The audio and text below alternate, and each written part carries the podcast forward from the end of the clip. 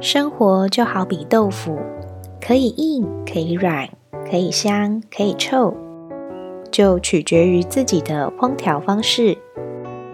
虽然我还是一样，呃。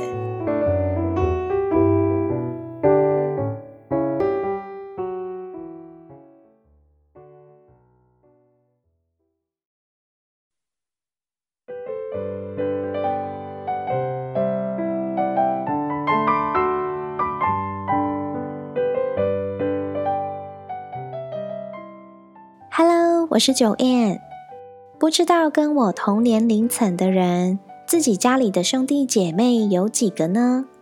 像我，虽然只有一个亲哥哥，但是我们很常跟堂兄弟姐妹玩在一块。之前有提到过，娘家的邻居都是亲戚，因为以前爷爷奶奶把自己的田地盖成现在的房子。就是爸爸的兄弟都各分一间透天厝，爷爷奶奶也自己留了一间，大家都住在隔壁。当然，堂兄弟姐妹也都等于是生活在一起，所以以前我们的童年是可以想象的热闹。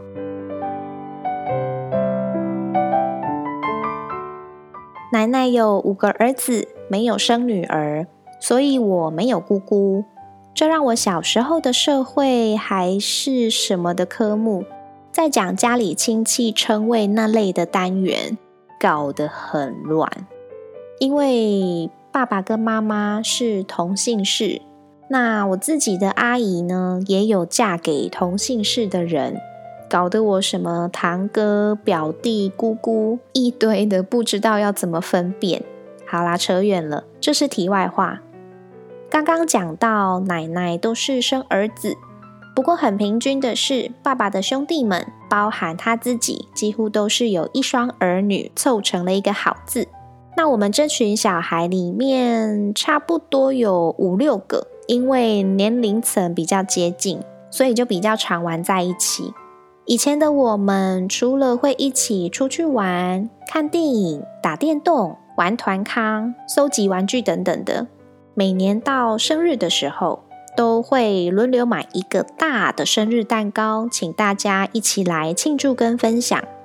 尤其是以前麦当劳很常出一些 Hello Kitty 的玩偶，堂姐跟我就很爱收集，甚至有一阵子几乎是每个周末都会买麦当劳来吃。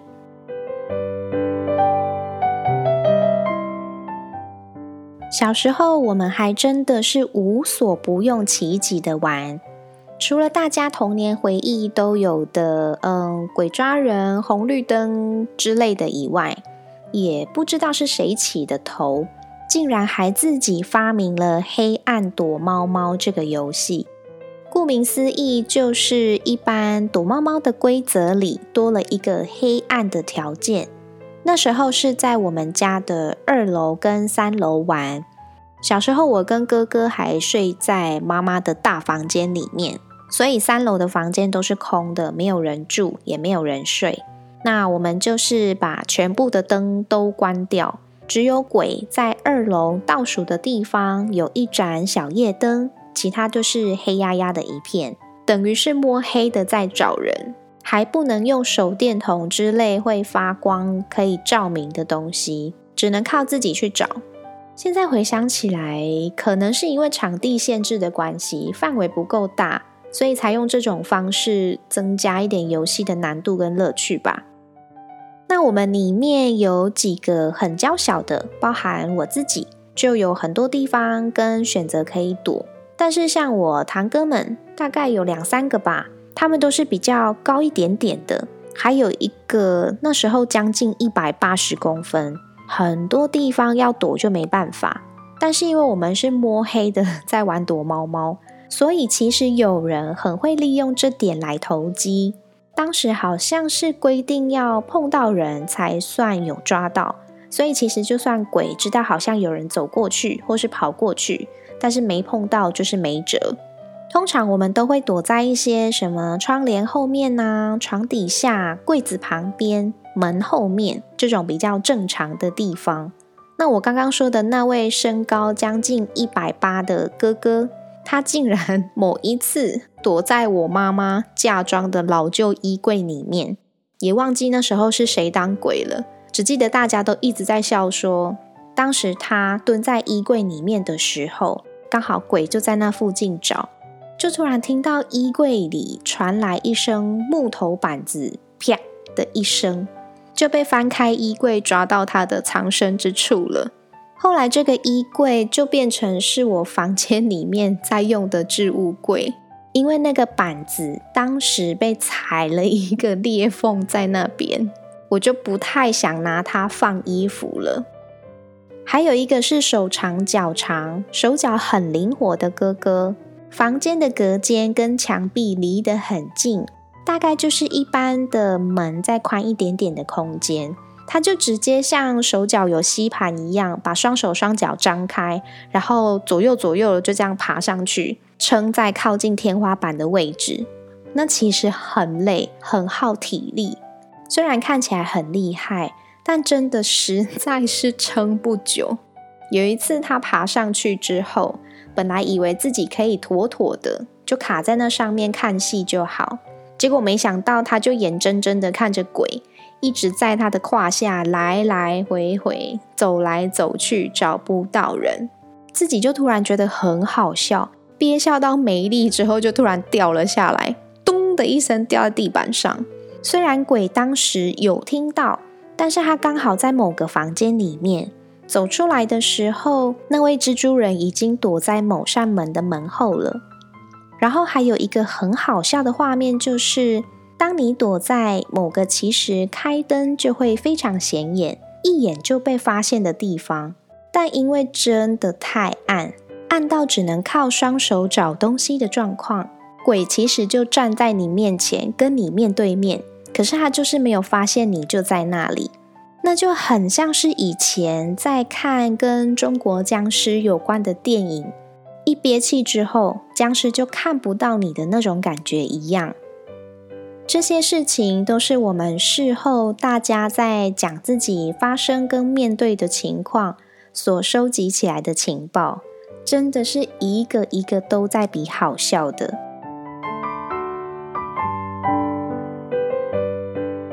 有一次呢，我们也是一群小朋友在家门前的骑楼。好像是玩红绿灯之类的游戏，那骑楼都会停放机车什么的，这很正常嘛。结果就在你追我跑的过程中，我堂弟就不小心被机车绊到，整个人跌在地上。他倒在地上的瞬间，就一直抱着某一只脚的膝盖，疯狂的喊着他很痛，痛到快死掉，用台语超大声的喊。啊我做痛啊，做痛啊，我的卡做痛啊，痛到要死去啊，我要死啊，我要死啊！就这样一直喊，而且是很大声的在喊。我们当下全部的人都围上去看，一直问他有没有伤口啊？那我们看一下有没有怎么样？他就是不理我们，一样死命的叫。那是我们太常玩在一起，大概知道他这个状况，应该就真的没有什么太大的事情。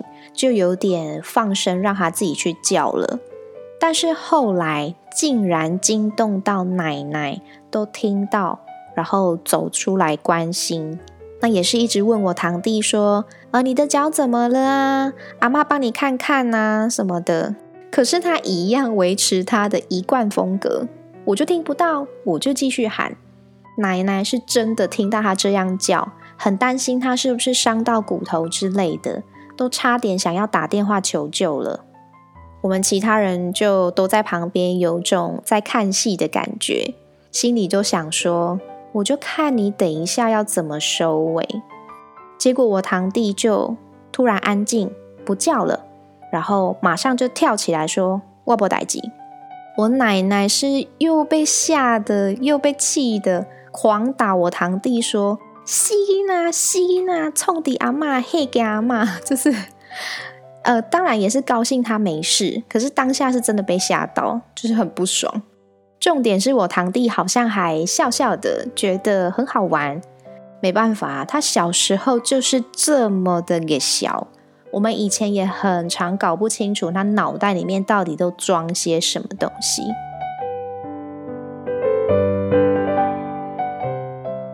也因为小时候都是跟年纪比我大好几岁的哥哥姐姐们玩在一起，所以我的童年所知道的东西都会比正常年龄层稍微广一点。那以前最有印象、最流行，也算是比较有共鸣的一些东西，就是像普通桌游类的，什么象棋、跳棋、蛇棋、动物棋，还有一个叫做塑胶。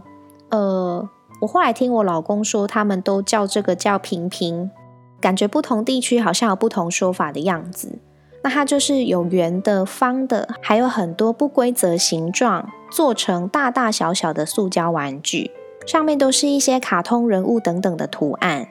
玩法是不能用拿起来的方式，双方各轮流移动，看谁先把对方的塑胶片压在下面就算赢。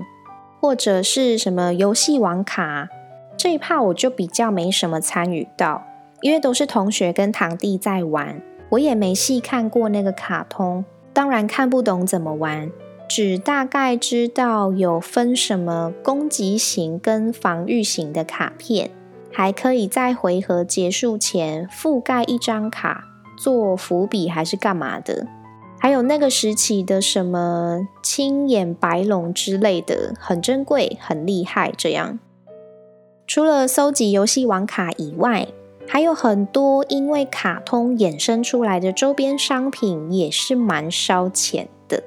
比如说库洛魔法使的库洛卡啊，神奇宝贝的小型公仔呀。当时这些东西还不太能够直接说我要买哪一张还是买哪一只，都是要用抽签的，花个十块钱抽一次，看自己运气如何，会不会老是抽到一样的。库洛牌，我记得好像集满是五十几张吧，但是为了要集满一整组，我们要花多少十块钱在书局里抽签呢？那神奇宝贝的小公仔也是，而且它比库洛魔法使还更敛财。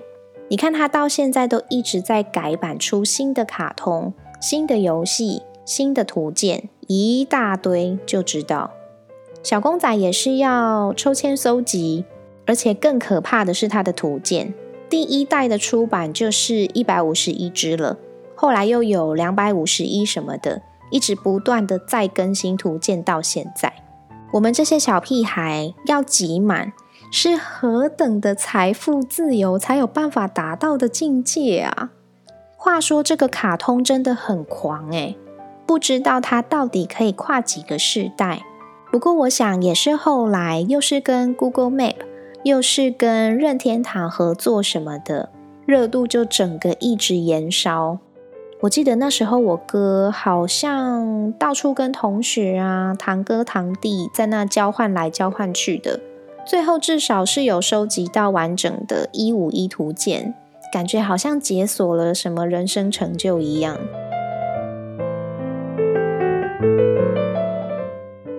除了上述以外讲到的，也会玩弹珠超人、自制弹珠台、BB 枪啊。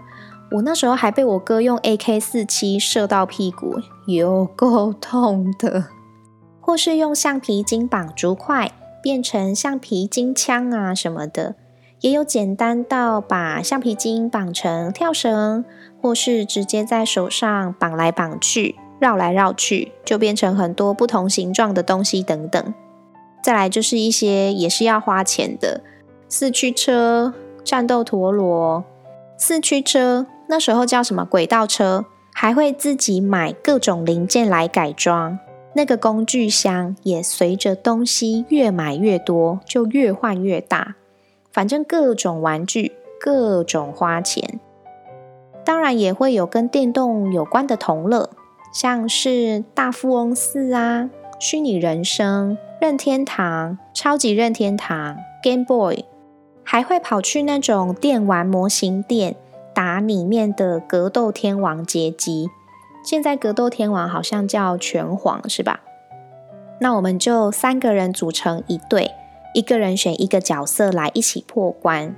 这个东西我自己就玩的比较迷一点，后来还在电脑下载，用键盘打到我手指头都要抽筋了。这些东西我们都是一群人一群人的在玩。大富翁四就用一台电脑选四个角色，大家轮流操控。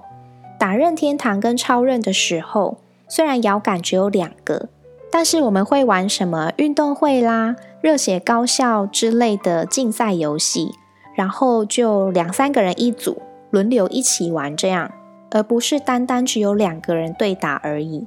这样玩多有趣，多热闹啊！还会闹出很多笑话。每个人都在场，大家都很有共鸣。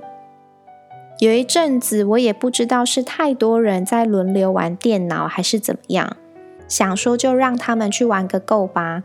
我就在他们玩的时候，自己默默的在旁边，一次一次慢慢累积，把邻居哥哥家里面那个柜子上整套所有的故事书都看完了。这也可以算是一种人生成就的解锁吧。虽然其实我都忘得差不多了。